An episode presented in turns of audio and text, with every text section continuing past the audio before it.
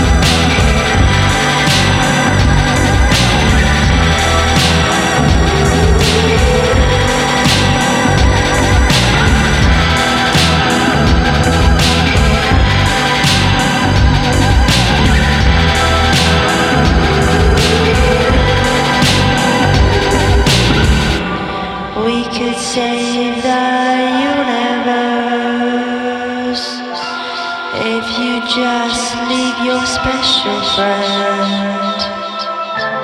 Nothing could be oh so worse than wasting our time.